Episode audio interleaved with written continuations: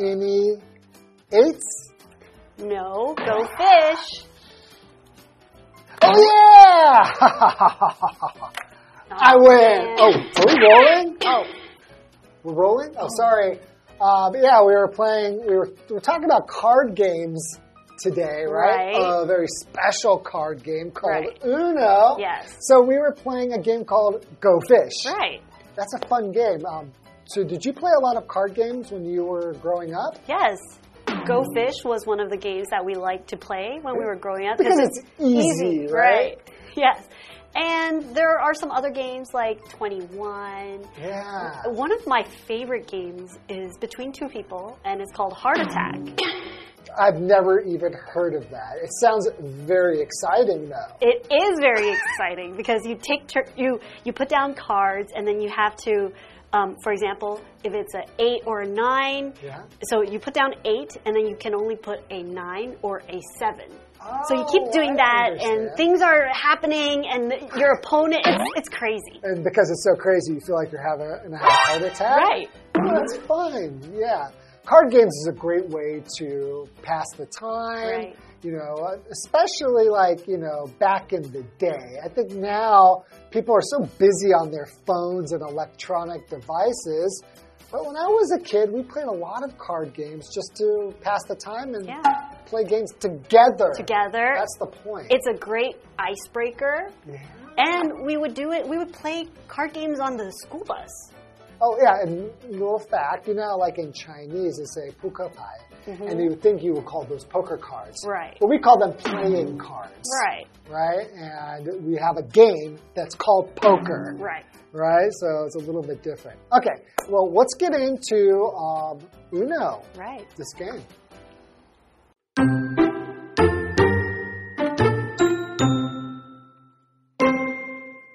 On a list of the best selling games in the United States, you might assume that a video game would be at number one. Yet, in 2017, one such list was topped by the card game Uno. How did this come to be? In 1971, Ohio barber Merle Robbins was tired of family fights over the rules of Crazy Eights, so he invented a simpler card game and named it Uno. Robbins strongly believed in the game's potential. He sold his house and hit the road to sell Uno across the country. Mattel eventually bought the game's rights in 1992.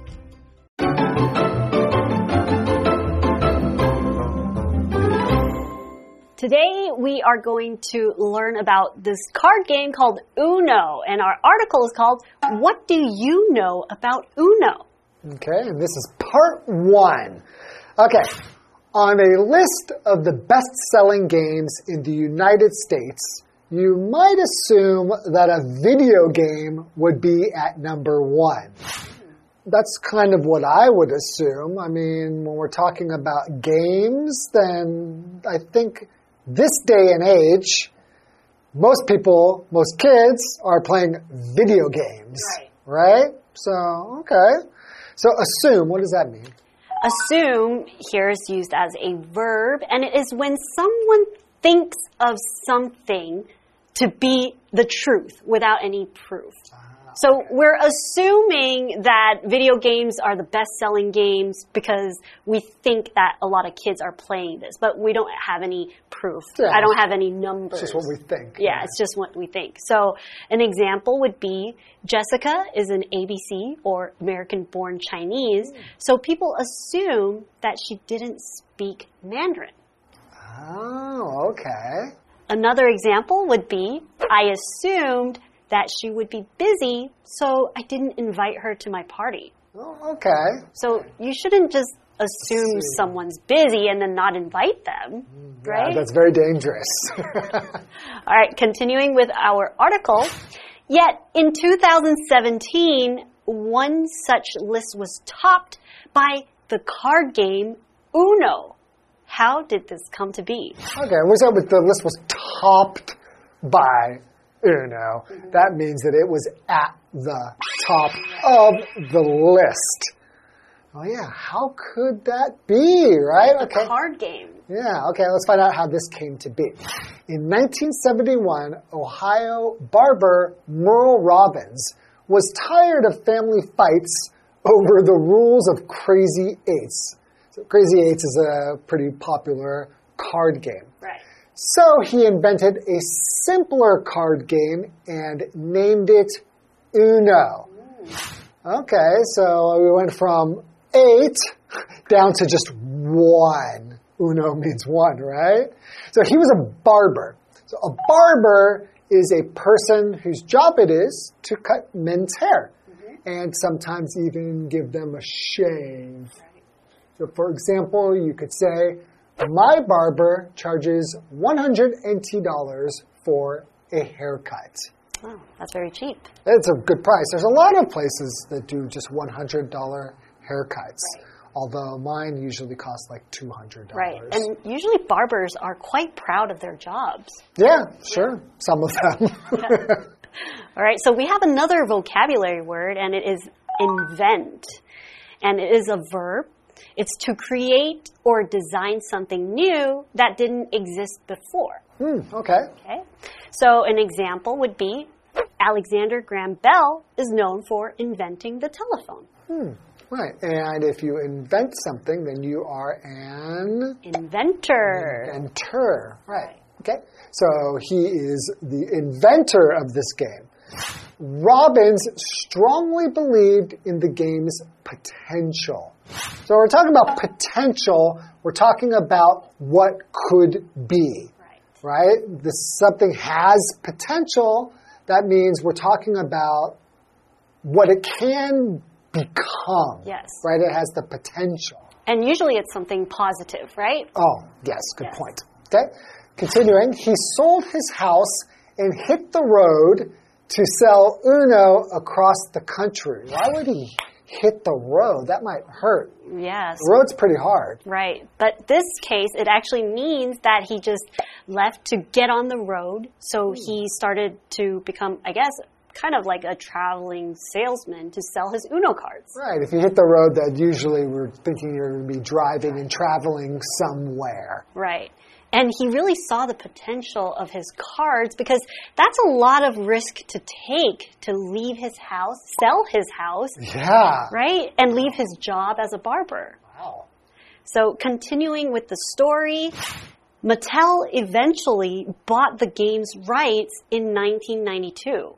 Wow, Mattel is a famous Huge. business that is famous for Barbie and Yeah. Hot Wheels. Yeah, and they're also famous for a lot of games Right. as well. And here we see that he was able to sell his game rights, so to sell Uno to Mattel. And eventually, so over a period of time, he was able to do this. Yeah, and he must have made a lot of money. My goodness. Okay, why don't we take a break and we'll continue with our story in a moment.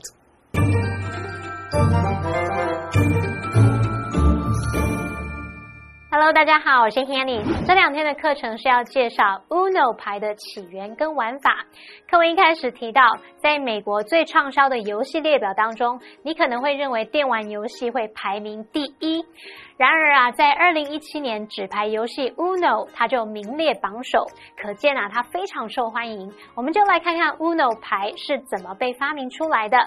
在一九七一年，有一名理发师 Merle Robbins，他因为厌倦了家人为了这个 Crazy Eight 疯狂八张牌这种纸牌游戏的规则而争吵，于是啊，他就发明一款比较简单的纸牌游戏，把它命名为 Uno。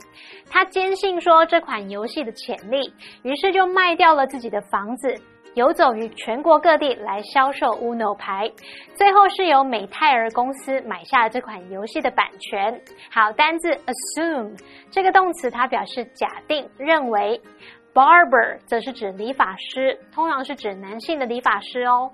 那么 invent 它表示发明、创造，在后面加上 or 变成 inventor，就是发明家、创造者。这边两个重点，我们进入文法时间。我们来看第一个重点是 get 的不同词性和用法。第一个，我们可以拿它当连接词来表达可是、却或是然而的意思。那么常常会接那种相反的事物。举例来说，The food there is great. Yet it's very pricey。那里的食物很棒，可是很贵。那第二个可以拿 yet 当副词用来表达还、尚未、尚怎么样、人怎么样，常常用在疑问句或者是否定句当中。例如，Have you read the book yet？那本书你看了没？那第三个可以拿 yet 当副词用，常常会跟最高级合用，表达说到目前为止怎么样。例如，Their latest album is their best one yet。他们的最新专辑是他们目前最好的作品。再看到第二重点是 believe in 之后可以接名词或动名词，以下介绍三种不同意思哦。好，首先第一个 believe in something 可以表达相信什么的能力、效用，认为什么是对的。例如。Mia believes in working hard to reach her goals. 米娅相信努力才能达成目标。第二个，我们可以用 believe in something 去表达相信什么真的存在，信奉或是确信什么什么。Do you believe in ghosts？你相信鬼的存在吗？那第三个，我们可以用 believe in somebody 来表达对什么有信心、信任什么什么。I believe in you. Just go for it. 我对你有信心，就放手一试，努力去争取吧。好，接回课文中。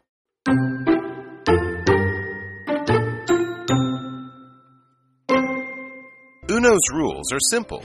Two to ten players are each dealt seven cards, and the leftover cards form a draw pile. In each round, players try to get rid of their cards by playing cards with matching colors or numbers, or action cards such as skip or reverse. Points are scored for the cards that the other players are holding at the end of the round. The first player to score 500 points wins the game. If a player has one card left, they must say uno, which means one in Italian and Spanish.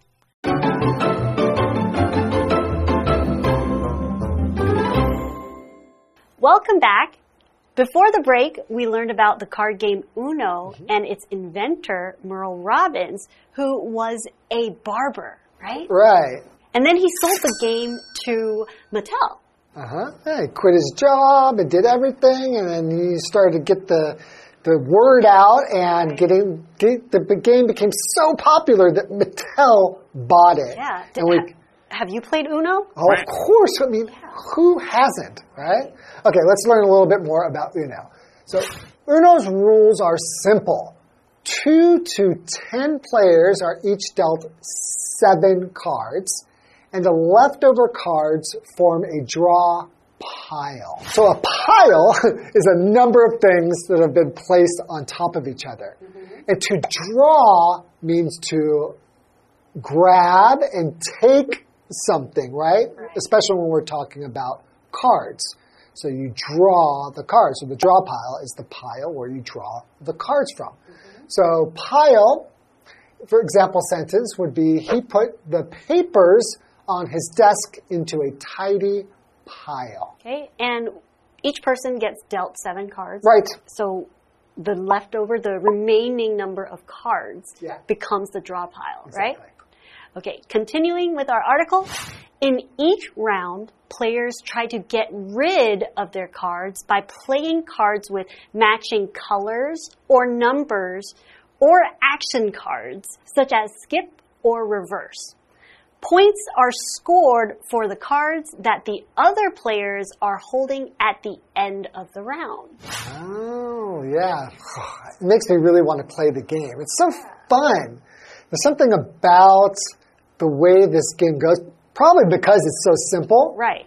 That it's just very exciting. It's fast. Yeah, it's fast. And then other things happen, like you can get skipped. Yeah, like the skip and the reverse, right? right? It changes the direction. Yeah, it's really exciting. So, one of our vocabulary words is score. And here it's used as a verb.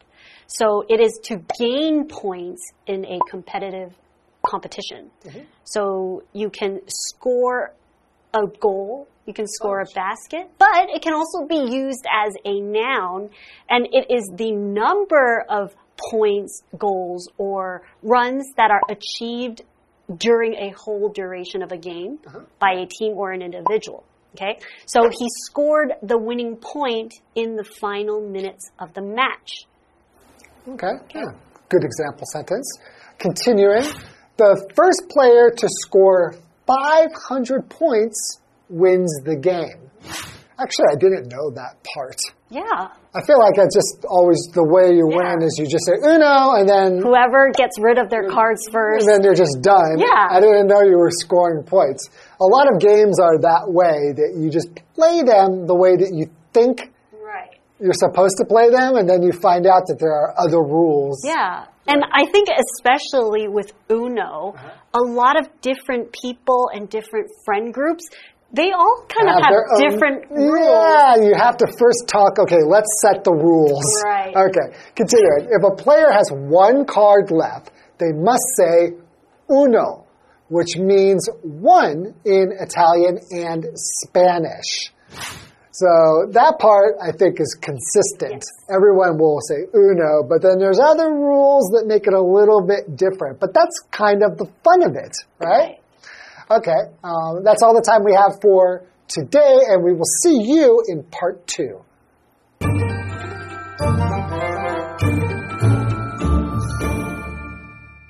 Uno 的游戏规则很简单， 玩家人数可以是二到十人，那么每个人发七张牌，剩下的牌就是抽牌堆。那每一轮啊，玩家要打出颜色或是数字相配的牌，或者是打出动作牌，可能像静止啊，或者是反转。那如果玩家剩下一张牌的时候，必须说 Uno。Uno 在意大利语和西班牙语当中意思就是一。我以前跟朋友玩的时候，就是说谁先出完牌就赢了嘛。不过课文也有提到一个计分的规则，就是第一位获得五百分的玩家赢得比赛。那得分是根据回合结束时其他玩家手中的牌来计算的。好，单字 pile 在这边当名词，表示堆叠。Draw pile 是指用来抽牌的那个牌库牌堆，其中的 draw 在这里就表示抽牌。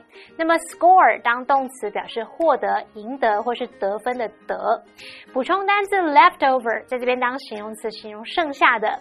Kiki 老师他用到 remaining 这个字，就是在 remain 后面加 ing，那可以用来形容是留下的或是剩余的。好，那以上这些讲解，同学别走开，马上回来哦。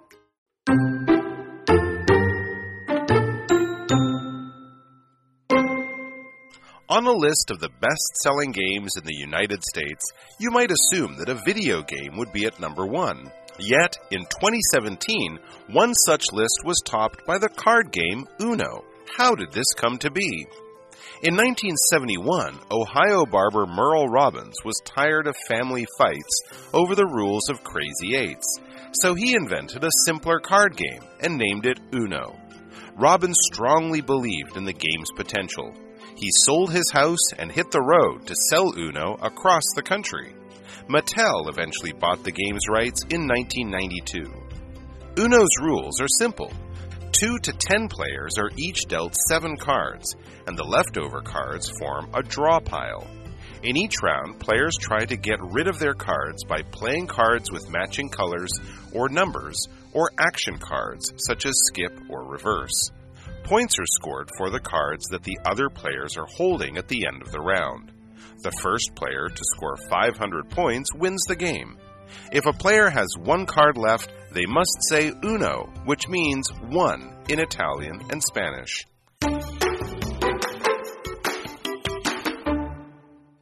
Hey, hey, hey, it's Kiwi on the street. I'm Kiki. And I'm Winnie. Kiki, we better hurry this up. It looks like it's about to rain cats and dogs. Rain cats and dogs. Cats and dogs are going to fall from the sky? No. Raining cats and dogs means it's going to heavily rain. Ah, so it's one of these phrases that we use in our daily lives. I guess today, let's explore some daily phrases. Let's go. 好，那我们今天要玩的游戏呢，就是片语哦。所以我这边呢有两个句子，OK，其中一个是正确的。The first one is 跳楼大拍卖，两个选择。Fire sale. The first one. 呃，我猜上面的 fire sale。fire sale，应该是这个 fire sale。Fire sale. Is he correct? Ding dong. Fire sale. Good, good job. Okay. okay, 下一个。碰到麻烦，遇上困难， In hot water. 比较难。我觉得应该是 in hot water 吧。 In hot water. 呃，in hot fire。 In hot fire. Is that correct? In hot water. In hot water. Are you sure? Is it in hot water? In hot fire 的话，它会直接烧死。 Okay. 可是如果 in 也可是如果 in hot water 的话，感觉是温水煮青蛙。那我改，我要改，我要改 in the hot water in the hot fire。 Are you sure? Four, three, not water 好了 Two water。 One in hot water，你差一点害自己。好，那我们今天学到了什么英文的片语呢？Today we learned some unique phrases, but how do we use them and what do they mean? The first one is fire sale. When a store catches fire, sometimes items are left behind that might still be in good usable condition. So the store will hold a clearance sale to sell all the products at a super low price. This type of sale is called a fire sale. But sometimes a company might be going bankrupt or needs emergency money. The company would sell all or part of the company. This can also be called a fire sale. Our second phrase is in hot water.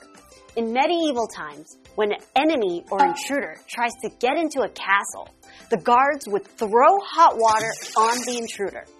So, when someone is in big trouble because they did something bad, people will say, Oh, you're in hot water. Those are our phrases for today. Kiwi later.